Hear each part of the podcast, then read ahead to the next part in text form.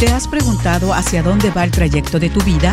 Descúbrelo en Negociando, un programa de desarrollo para tu vida y carrera, conducido por el doctor Fernando Mata. Bienvenidos. Bienvenidos a este subprograma Negociando. Me acompaña la doctora Elisa Cobas. Elisa, buenas tardes. Muy buenas tardes, Fernando. Qué gusto nuevamente estar con ustedes en esta sesión, compartiendo pues un poco las experiencias. Así es, Elisa, un tema pues relativamente eh, hasta cierto punto importante realmente para la época que estamos viviendo, hábitos para ser resilientes en épocas de crisis. Eh, la resiliencia es algo que ahorita está de moda, es algo relativamente nuevo con otros campos eh, relacionados con la psicología. Y a final de cuentas es importante nosotros entender qué es, pero sobre todo cómo podemos llegar a desarrollarla. Muchas personas creen que la resiliencia es innata y no, se desarrolla. Claro, puede haber algunas predisposiciones genéticas, pero la podemos llegar a desarrollar. Hay personas que la han desarrollado por, prácticamente de que en manera fortuita se han enfrentado con algunos traumas muy fuertes y por lo tanto la han podido desarrollar. Pero se puede desarrollar eh, pensándolo, desarrollándola, trabajando en ello, para después estar preparado para ciertas contingencias, ciertos eventos como los que podemos llegar a estar viviendo en este momento. Una cuestión que para mí es importante eh, mencionarles ahorita es que realmente es una capacidad de, para las personas, Elisa, cuando hablamos de resiliencia. Fíjate que a veces la vida nos pone a prueba, Fernando. Nos plantea situaciones que superan nuestras capacidades, ¿verdad? Una, una enfermedad, un problema difícil en la vida, eh, un divorcio, por ejemplo, puede ser también una cuestión de resiliencia, eh, perdón, de, de, problemas que se nos pueden presentar, eh, una, algo, una muerte de un ser querido, que a veces nosotros le decimos el duelo, pero está muy conectado con el concepto de resiliencia. Sí, ahora, una cosa que es importante, Lisa, es entender que estamos hablando de una capacidad para sobreponernos a las adversidades. Y eso es algo que, por, eso yo mencionaba que es importante llegar a desarrollarla. Tú acabas de mencionar que la vida nos pone a prueba. Se dice que la vida incluso es la mejor maestra. Y la vida nos pone a prueba muchas veces hasta que aprendamos la lección. Y si no aprendemos la lección, muchas veces nos hace golpearnos contra la pared una y otra vez hasta que la aprendamos. Y eso es algo que es importante entender ¿para qué me está sucediendo? Porque muchas veces nos cuestionamos por qué nada más, pero es ¿para qué? ¿Para qué me sucedió esto? ¿Con qué finalidad? ¿Qué aprendizaje tengo? ¿Cómo puedo crecer como persona? ¿Cómo puedo ser mejor persona? Bueno, si pudiéramos definir la resiliencia, Fernando, sería la capacidad de las personas para afrontar y sobreponerse a las adversidades y salir fortalecido de ellos. ¿Cuántas veces hemos tenido problemas en la vida, situaciones difíciles cuestiones que, ah, siente uno que no llega al fondo, no, por más que quieres, no logras llegar a la parte más profunda, hasta que topas piso y luego, como dicen, sales nadando a flote.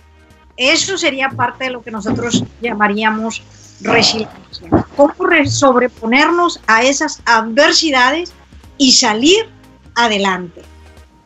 Ahora, algo bien interesante todos como personas, Elisa, de alguna manera tenemos recursos psicológicos. ¿Qué es la resiliencia? Es la implicación de reestructurar esos recursos que tenemos en función de lo que está aconteciendo, de las nuevas necesidades que podamos llegar a tener.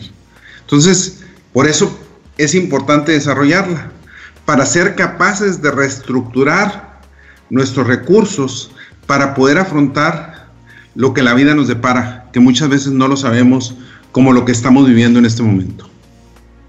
Sí es. ¿Cuántas veces nos ha tocado ver este tipo de situaciones en personas eh, que poder, por ejemplo, poseen una enfermedad? Eh, como tú sabes, yo tengo un programa que se llama Contra el Cáncer y donde tratamos de educar a nuestra gente eh, que tiene problemas de salud para ver cómo, o, o inclusive para la gente que está sana, cómo prevenir ciertas cosas.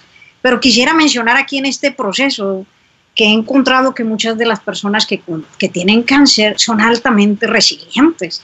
O sea, son personas que se han enfrentado a una situación tan crítica, tan difícil de aceptar, entender y buscar y salen adelante. Desarrollan una capacidad de, no diría de resistencia, sino una fe, una fuerza, crean unos hábitos y una, eh, una resistencia a, las situaciones adversas. Mira, Elisa, aquí voy a poner dos casos, el tuyo y el mío. ¿A qué me refiero? ¿Cuándo esperabas tú que ibas a tener un programa relacionado con el cáncer? Jamás en la vida. O sea, es algo, por tus estudios, por todo lo que tú has vivido, tú dices, es un tema que en mi vida voy a cubrir, ¿estás de acuerdo? Sin embargo, ¿sí? la vida te enfrenta a una situación donde te hace, dices, busca soluciones reestructuras lo que tú tienes, el conocimiento, y ese conocimiento que tú tienes, más bien la capacidad de tu doctorado es la capacidad de desarrollar nuevos temas, de encontrar nuevas soluciones, y eso es lo que estás haciendo, y lo que has hecho, y estás ayudando no nada más a alguien de tu familia, sino a muchas otras personas que están relacionadas con eso. Y ese es un caso. En mi caso, también yo nunca me imaginé siendo ingeniero industrial, siendo mi tesis de doctorado puras ecuaciones matemáticas, que iba a escribir un libro sobre el sentido de la vida, que iba a hablar, sí, definitivamente hablo sobre la motivación de los estudiantes, el estudiar y todo eso, pero hay muchos temas que yo nunca imaginé que iba a estar trabajando.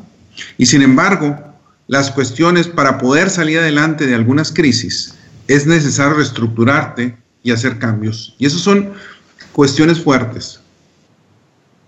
Tienes toda la razón, Fernando, es cómo vencer las adversidades, ¿verdad? Si algo he aprendido en estos últimos años es ver la vida diferente y eso es lo que he observado en gentes que, tienen cáncer. Yo tengo una hermana, tú lo sabes, con esa situación y creo que ella ha adquirido ese, esa, esa resiliencia que ella la, la logró obtener a través de la fe, a través de Dios. Para mí eso ha sido uno de los factores clave y creo que dentro de toda mi familia eso es esencial. ¿Qué puede hacer eh, que tumbe la adversidad y cuando uno cae a fondo? ¿Cómo tocar, una vez que tocas el piso, cómo levantarte, cómo estructurarte, cómo reinventarte? Todo ese tipo de cosas que tiene uno que hacer, tienes que aferrarte a algo. Y ese algo, en el caso nuestro, pues fue la fe en Dios, la fe en la Virgen, la fe en todas las eh, cuestiones relacionadas a nuestra religión católica eh, que veo yo en ella, en especial en mi hermana, en mi madre y en algunos de mis hermanos, esa, esa forma de, de, de cambiar lo negativo hacia los hábitos positivos, altamente positivos. Ahora, aquí quiero mencionar algo. El origen del concepto de resiliencia en psicología. El primer autor que empleó este término fue John Bowley, el creador de la teoría del apego. Sin embargo, hay otro, un psiquiatra, neurólogo, psicoanalista, que se llama Boris Cyrulnik, que él escribió un bestseller donde empieza a hablarse de resiliencia y ese bestseller son Los patitos feos. Ahora, yo mencionaba, las personas resilientes no nacen, se hacen. Y aquí es la importancia, aquellos de ustedes, de nuestros radioescuchas, que tienen niños pequeños, que tienen jóvenes adolescentes es la importancia de guiarlos hacia la resiliencia. Son momentos muy importantes de enseñarles a salir avante de cualquier adversidad. Todo mundo nos caemos, todo mundo hemos estado en algún momento al borde de un precipicio. Lo importante es cómo salimos adelante y cómo nos enfrentamos ante eso. Y aquí es donde como padres de familia, como profesores en universidades, como mentores de alguien, como guías de algunas personas, es importante el ayudarlos a seguir ese camino de resiliencia y que sean capaces de sobreponerse de las adversidades, Elisa. Creo que está muy fuerte esa forma de platicarlo, cómo ayudar a nuestros niños a ser resilientes. Sería todo un proceso lo que hay que hacer yo veo muy conectada la resiliencia con la incertidumbre, con el miedo. Es como vencer miedos, Fernando. Y los miedos vienen muchas veces por la incertidumbre de lo que uno no sabe que va a pasar. Y que ahorita, lo que estamos viviendo ahorita, eh, en, este, en estos días, a nivel mundial, ese miedo, ese pánico, ese trauma que traemos eh, muchísimos, que la gente inclusive ni duerme, o si duerme, duerme a retazos, diríamos así, porque estamos en, en, esa adversidad que no sabemos algunos de nosotros cómo salir de ella, ¿verdad?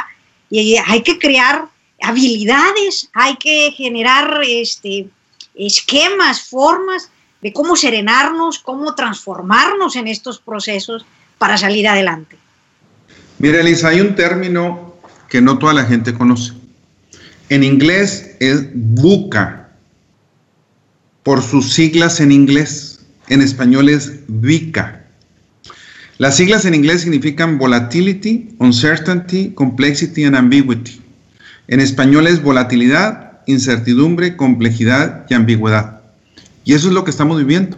O sea, realmente es la teoría del caos. Estamos ante un caos. Y ante un caos, las reglas del juego cambian. Y ya no necesariamente el más inteligente analíticamente es el que sobresale. ¿sí? Steve Hawking decía que la nueva inteligencia es la de la adaptación. Ahora, sí es cierto hasta cierto punto, pero realmente es mucho más complejo que eso. Yo puedo ser capaz de adaptarme, pero puedo ser, tener una inteligencia emocional baja y entonces de nada me va a servir. O sea, realmente el ser humano somos seres integrales y necesitamos desarrollar un conjunto de inteligencias, y estamos hablando de la analítica, de la emocional, de la interpersonal, intrapersonal, de diferentes ramos, donde podamos llegar a administrar esa incertidumbre, esa ambigüedad, esa volatilidad y sobre todo la complejidad que estamos viviendo. En nuestro cerebro es difícil muchas veces verlo, Lisa. Hasta como en el mundo de los negocios, esto hay que verlo, esas situaciones tan negativas, las puedes ver como una amenaza, como una cosa en la que uno se tumba, se cae y no sale de eso, o lo puedes ver como una oportunidad para aprender, Fernando. Una oportunidad en la que podamos salir adelante, en la que podamos eh, cambiar, en la que podamos efectuar eh, de, nuestro aprendizaje, de lo que estamos viviendo, crecer mental, espiritual, eh, físicamente, en todas las acciones, ¿verdad? Ahorita yo lo veo claramente con este problema de, salud. Eh, si salimos el día de mañana a, tratar de repetir la historia del pasado, automáticamente caeremos de nuevo en el caos. Yo creo que nuestra gente tiene que reinventarse, es ver esto como una oportunidad de cambio. Hay que hacer cambios. Tú lo decías ahorita, no se nace con esto, se aprende y se transforma. Y esto tú dices, se adapta, esa adaptabilidad, algunas las vamos a ir aprendiendo a través de la copia, viendo otras personas qué es lo que están haciendo para sentirse mejor. Pero si no, como tú lo expresas, esa inteligencia emocional, pues es parte del liderazgo de cada uno de nosotros de saber si estas cosas que se ven difíciles, al transformarlas como una oportunidad, podemos aprender y ayudar a los demás en estos procesos. Mira, hay una persona, Gabriela Hosnik, es coach y eh, transformadora y psicóloga. Y tiene algo que es bien interesante y yo creo que todos en algún momento lo hemos visto, lo hemos leído, lo hemos vivido incluso.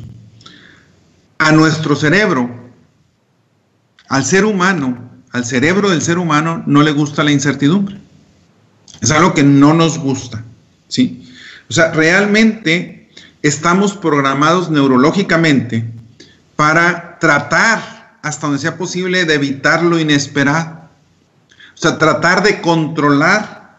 Y por eso muchas veces decimos, pues más vale malo por conocido que bueno por conocer. Le sacamos la vuelta a la incertidumbre, a lo inesperado de alguna manera.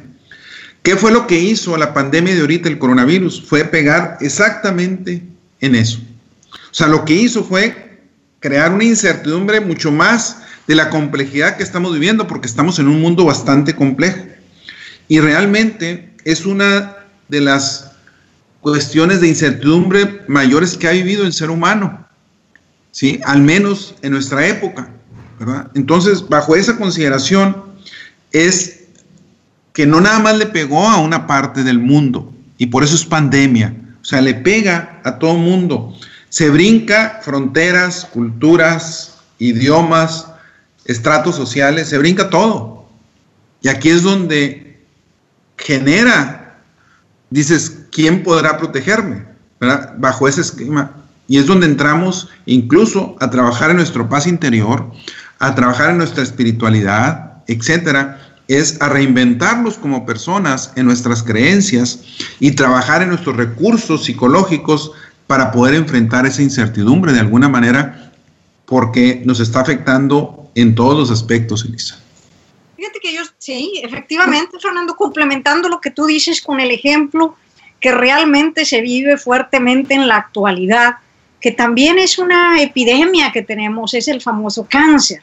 Esta situación toda la persona que ha pasado por una vida o por un problema tan fuerte como ese, ese en su mayoría puedo decirte que han sido personas que aprenden a manejar la resiliencia. ¿Sí? Son personas que se atreven a transformarse, a ser plenas, a vivir el presente, al aquí, a la hora, el momento, a esa capacidad de aceptación, que sufren todo un duelo con toda cada una de esas etapas, pero tenemos mucho que aprenderles a ellos, Fernando.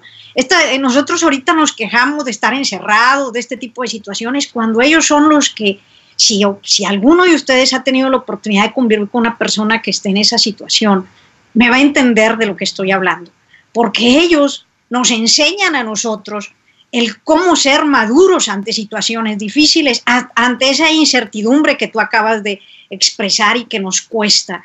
Ellos la han vivido porque hay una incertidumbre con relación a su vida, cómo va a ser su vida el día de mañana. Y entonces aprenden a vivir el día. No quiere decir con esto que no sueñen un futuro, sino que disfrutan plenamente el presente, el ahora y aceptan las situaciones como vengan. Mira, exactamente, Elisa, el día de ayer a mis contactos les envié una petición y es un gran saludo a mi amigo Robert Campbell, Choza. Él es originario de Guadalajara y ahorita está pasando por una situación bastante complicada. En el 2013 fue diagnosticado con cáncer múltiple mieloma y en el 2019 con un segundo cáncer squamous carcinoma. Eh, el costo del tratamiento ha sido muy alto, él ha sido capaz, pero ahorita llega un momento y entramos a utilizar la fundación GoFund. ¿Por qué una fundación que nos ayude para que vean las personas quién depositó, cuánto se depositó y es transparente en qué se utiliza el dinero? Porque es una cosa mucho, muy importante.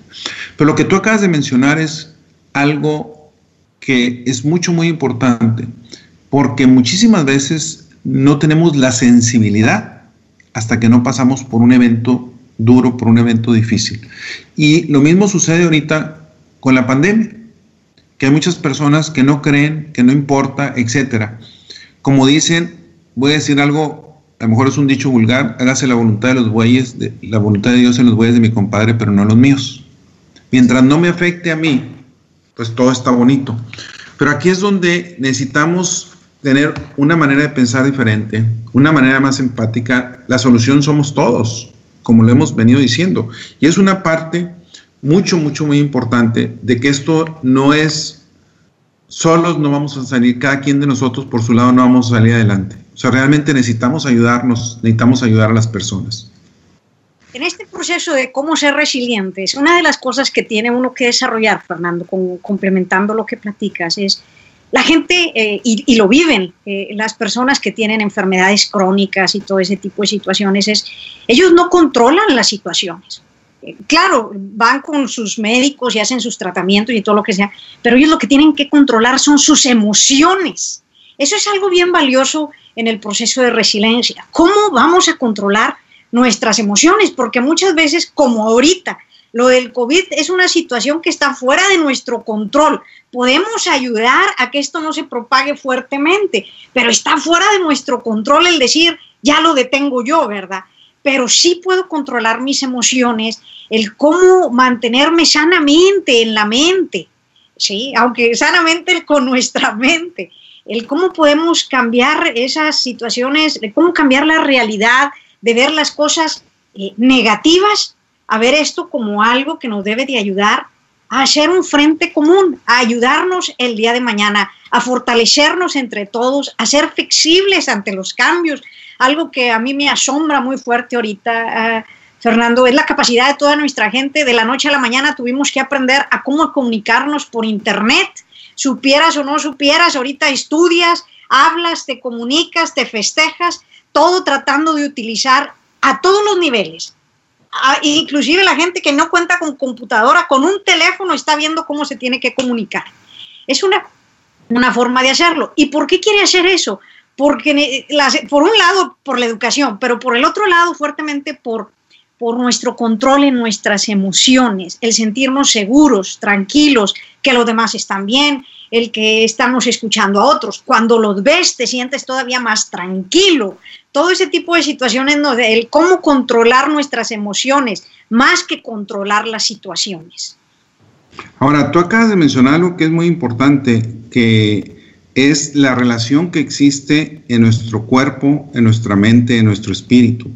Y es lo que yo le menciono en algunos de los artículos que escribí donde yo hablo de la triada.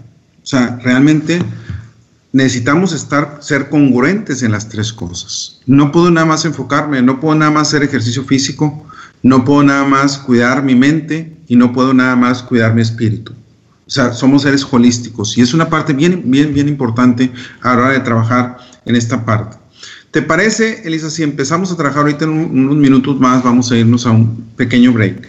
Pero antes de eso, si empezamos a platicar un poquito, ¿qué caracteriza a una persona resiliente? Tú acabas de mencionar para mí la más importante.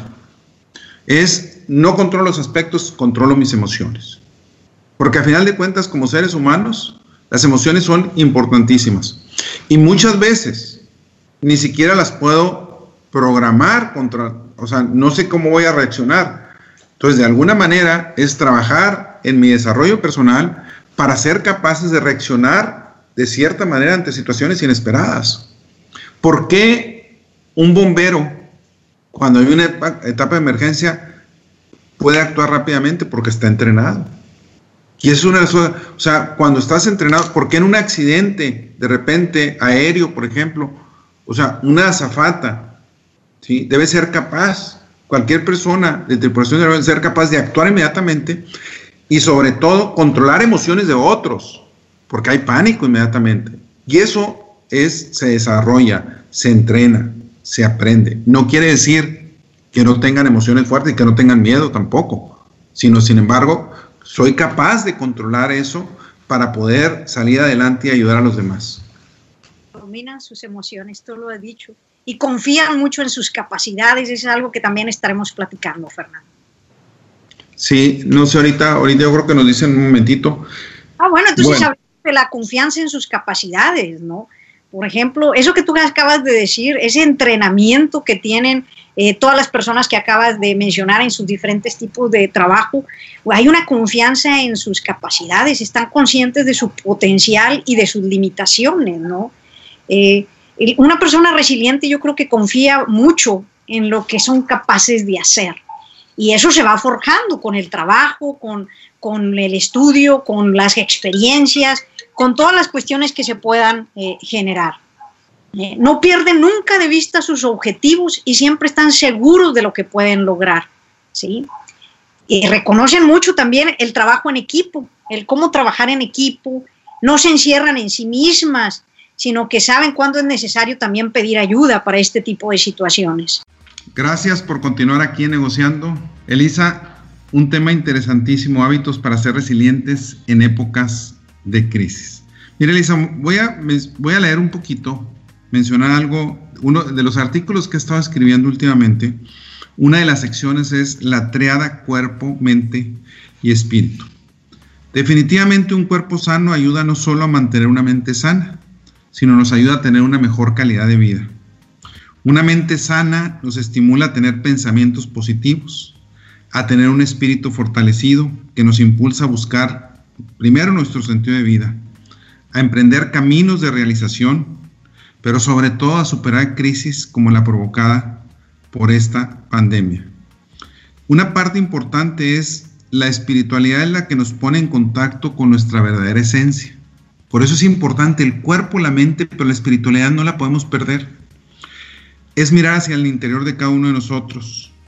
Esta pandemia lo que nos está obligando es a conocernos cada uno de nosotros, a conocer nuestras sombras y nuestras luces. O sea, lo que todos tenemos la sombra y la luz. Eso es una realidad de la vida. Entonces, es conocernos cada uno de nosotros, explorarnos, poder desarrollar nuestros pensamientos positivos para poder salir airosos de esta crisis. Y uno de los puntos fundamentales es la resiliencia, que es de lo... Ahora, ¿qué necesita una persona o qué puede desarrollar, qué puede hacer para ser resiliente o qué características tienen las personas resilientes? Te quisiera mencionar una que es la, la, cinco que tenemos aquí conectándolo con lo que tú expresas, Fernando, la conciencia plena, ¿sí? Eh, eh, una persona resiliente, una de las características es esa parte de conciencia plena. ¿Qué significa? Eh, tienen el hábito de estar plenamente presentes, de vivir en el aquí y en el ahora. Y eso es difícil de hacerlo, ¿eh? porque uno siempre está pensando en el futuro o en el pasado y quejándose del, pesado, del pasado. Para una persona resiliente, el pasado es una forma del ayer, es algo que ya sucedió y no es una fuente de culpabilidad y zozobra, mientras que el futuro tampoco lo aturde. ¿eh? No, no se piensa a preocupar por incertidumbres y preocupaciones, vive el presente, aceptan las experiencias tal y como se presentan y tratan de sacarles el mejor provecho, ¿no? Disfrutan los pequeños detalles, es algo que se nos ha olvidado y que hemos aprendido en estos días muchos de nosotros regresando a casa, ¿sí? Porque nuestro regreso a casa era salías en la mañana, regresas en la noche, ahora que muchos hemos tenido la oportunidad de convivir más con nuestra gente, disfrutas los pequeños detalles y no has perdido tu capacidad de asombrarte de la vida, de las cosas tan hermosas. Por ejemplo, te puedo poner una cosa tan sencilla como lo que son las plantas fuera de mi casa, en, en, la casa de mis padres, tu casa, donde uno ve eh, las flores, eh, ah, tuvimos la oportunidad ahora que estuvimos encerrados, pues ver flores, plantas, todo lo que están haciendo y ver el milagro de la vida. Dices tú, esto es impresionante. Se asombra de uno, una persona con conciencia plena. Esa es una característica de una persona resiliente. Hay otra característica muy interesante que es la creatividad. No me conformo con pegar algo. Por ejemplo, si se me quiebra un jarrón, no me conformo con pegarlo. Aunque hay un nombre en japonés que para cuando quiebras algo y que lo, unes con, con, oro, etcétera, ¿verdad? Kazui creo que se llama, y que ya hay alguno de los programas que lo tuve ya hace, hace rato. Pero aquí, cuando hablamos de resiliencia, sino la persona con esas piezas del jarrón roto hacen otra cosa. Hace una pintura, hace una escultura, haces otra cosa, eres creativo. Con algo que te sucede a ti, eres creativo para salir adelante. O sea, busco otras cosas, no me quedo en, el, en la víctima, me pasó esto, ni modo, pobrecito de mí, etc. A mí ahorita, y esto es para mis radioescuchas y para otras personas, por las redes sociales que tengo, etc. De repente hay personas que mandan mensajes eh, que están deprimidos, etc. Y aquí es trabajar en uno mismo, ¿verdad? Ahora, hay momentos en que necesitan una ayuda psicológica, psiquiátrica, psiquiátrica, entonces es necesario tener un conocimiento de uno mismo, cuando necesitas una ayuda profesional, acudir a las ayudas profesionales. Y ahorita no es de que estoy en casa, etcétera, se puede. Pero algunas veces es algo que nosotros mismos somos capaces de hacer ocupando nuestra mente, somos capaces de hacer leyendo, somos capaces de hacer hablando con otras personas, buscando las personas adecuadas para poder trabajar en eso. Entonces, cuando hablamos de ser resilientes, la creatividad viene a ser importantísima en esta parte. En otras palabras, de lo malo sacan lo bueno. Y eso y la vida está hecha de cosas malas y cosas buenas. Y de lo malo saco lo bueno y la otra de lo malo aprendo. Que ese es, el aprendizaje es vital. Somos seres, no somos seres perfectos, somos seres perfectibles. Siempre puedo estar aprendiendo. Bajo ese esquema, lo que pasa en mi vida es para bien siempre. Si me pasa algo bueno, pues qué bueno. Incluso de lo bueno debo aprender para que se vuelva a repetir. Pero de lo malo es que aprendo para tratar de evitar eso o para tratar de ver qué enseñanza me está dando la vida. Fíjate, Fernando, qué, qué, qué padre esa, esa forma en la que visualizas la creatividad. Y, y dentro de la conexión con la creatividad, eh, otra de las características es ver la vida también con objetividad, ¿sí? Pero con una objetividad optimista o con un, viéndola desde un prisma, desde un enfoque optimista. Las personas resilientes son muy objetivas, ¿verdad? Saben con qué recursos tienen, cuál es el alcance, sus metas, pero no dejan de ser optimistas. Es decir, ven todo más como un vaso lleno que como un vaso vacío, ¿verdad?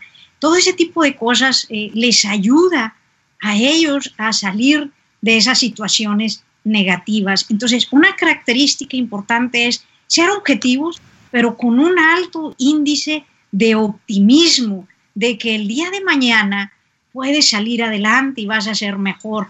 Nunca caer en esa pesadez oscura de decir yo no voy a salir de aquí. Fíjate que algo, con eso que me mencionas, para mí me recuerda mucho el hecho donde los eventos de la vida que han sucedido de alguien. Y voy a contar, le voy a llamar Ciprián, por no decir el nombre verdadero, yo utilizo mucho ese nombre.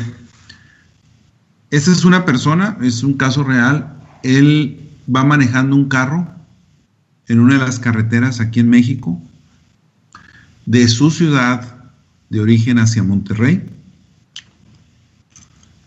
En el carro va su papá, su mamá y dos hermanos más pequeños. Tiene un accidente y fallecen todos menos él.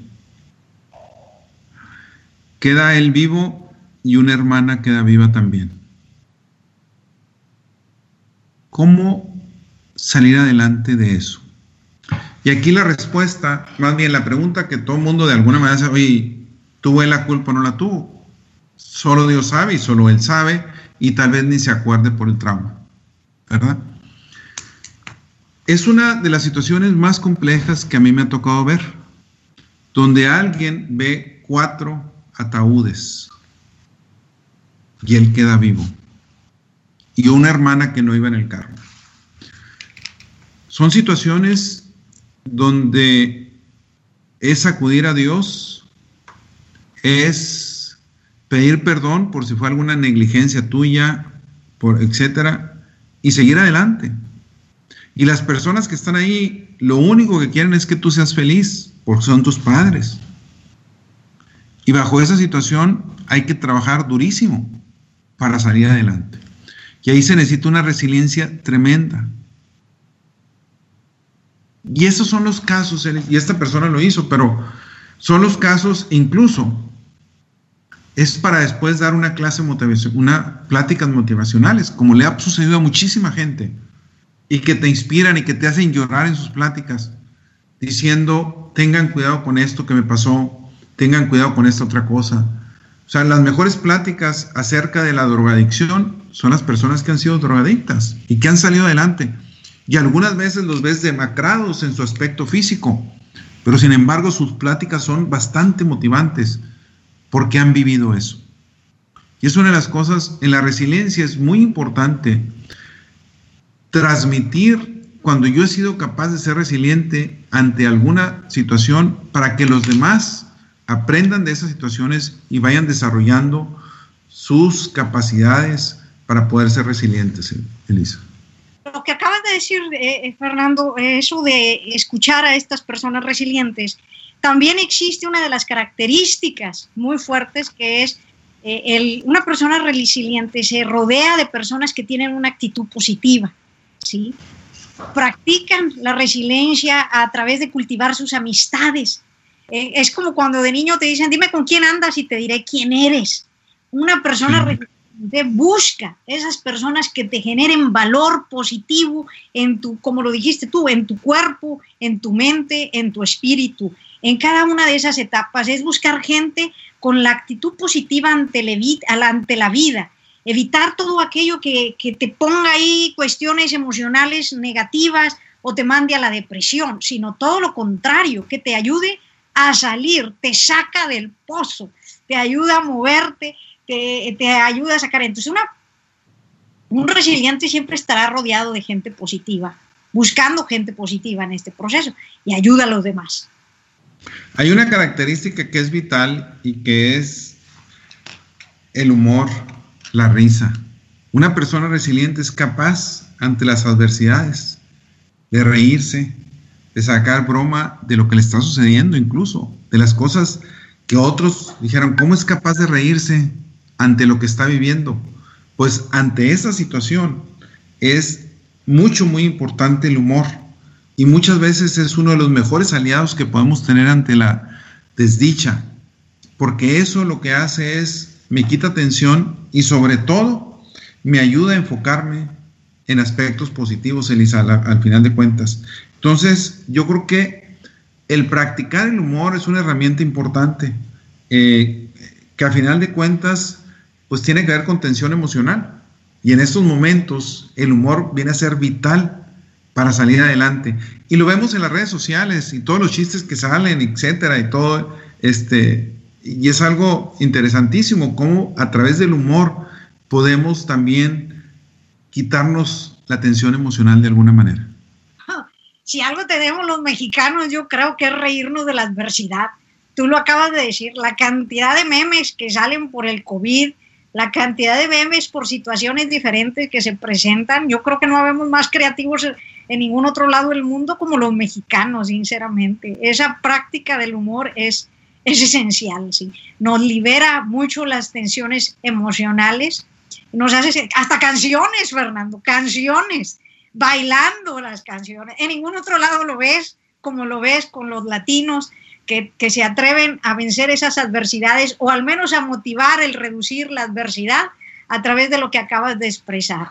Y esa es una forma de una característica adicional que me gustaría mencionar, Fernando. A ver, si quieres, nomás déjame comento algo y te, Yo tengo mi Facebook de mis redes sociales negociando.life, Instagram de negociando.life, el canal de YouTube de negociando.life, pero tengo también mi Facebook personal.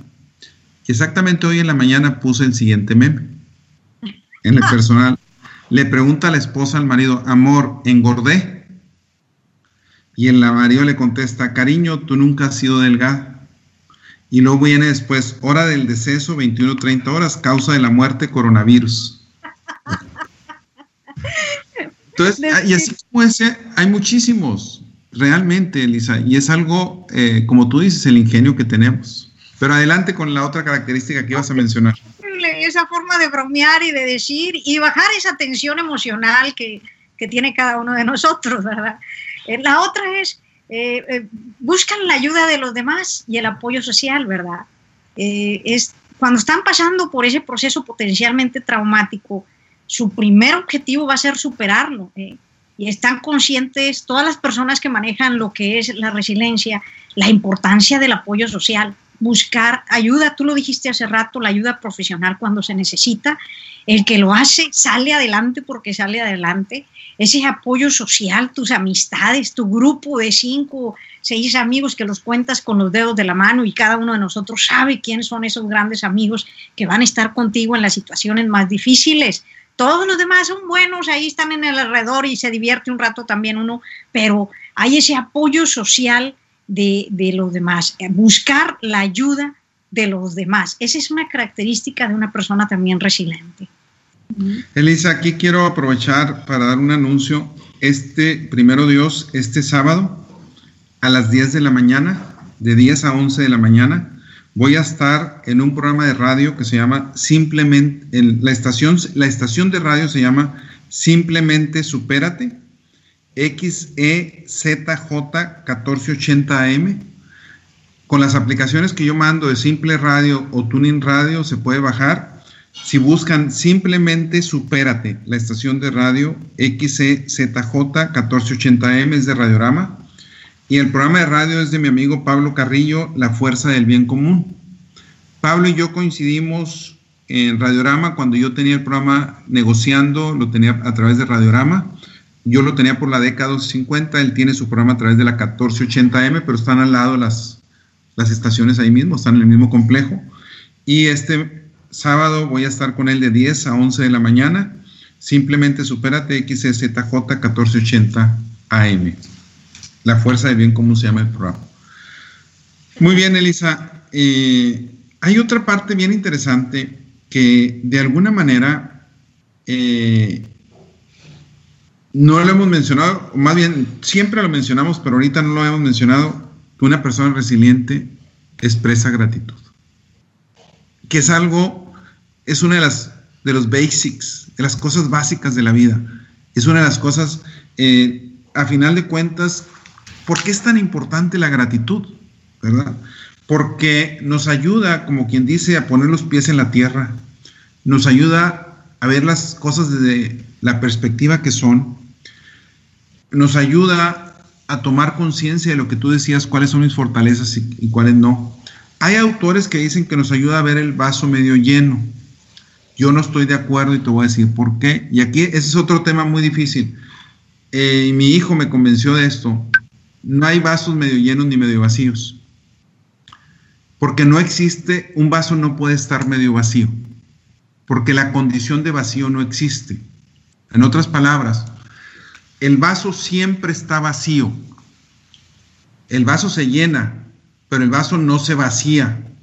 ¿sí? Entonces, ahí es un tema que hay que, es un tema bien interesante que se puede ver de otro punto de vista filosófico y empezar a ver realmente el optimismo de lo que queremos decir con esos términos, que es una parte mucho, mucho, muy importante en ese sentido. ¿Cuándo el vaso puede ser medio vacío? Pues simplemente cuando, a final de cuentas, el, la manera de estar del vaso original estuviera lleno. Pero es otro tema que no quisiera ahorita detenerme. Expresar gratitud es fundamental, Elisa, en este caso. Agregándole a eso está la siguiente, Fernando, que es cuidarnos. Eh, el cuidarnos a nosotros mismos, el cuerpo, el alma y el espíritu. Hay una cosa en ese cuidar, por ejemplo, en el cuerpo, es hacer ejercicio regularmente.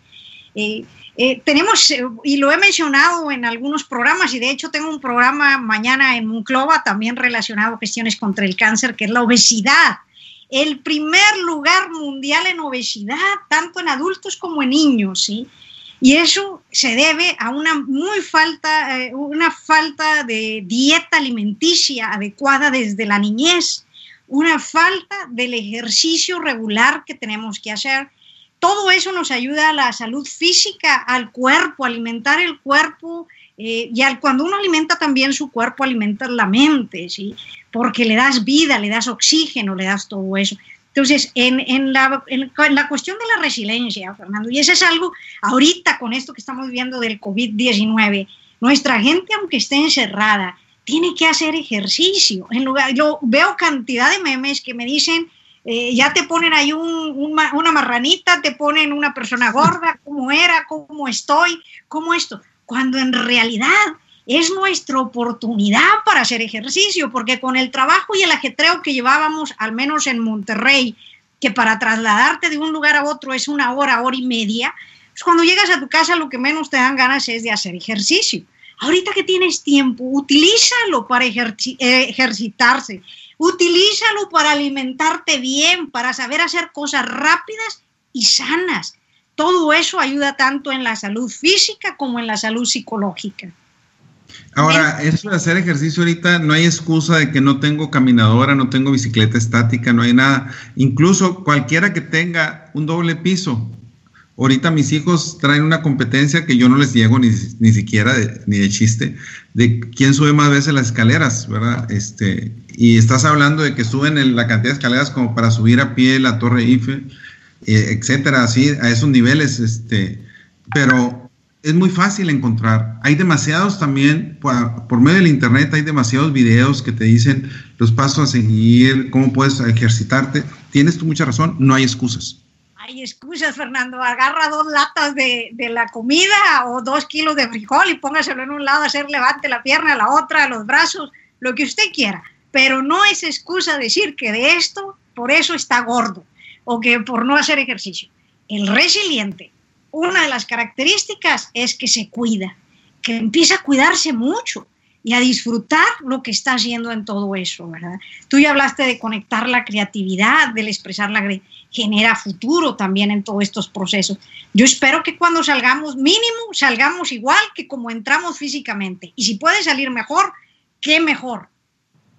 Mira, hay una hay una característica más que para mí me encanta las personas resilientes saben hacer comunidad. ¿Qué significa hacer comunidad? Quiere decir que forman círculos de empatía. De hecho, el que tiene el libro de los, patitos feos, Boris Cyrulnik, que es uno, que es el creador de la resiliencia, a final de cuentas, fue el primero que lo menciona en ese bestseller.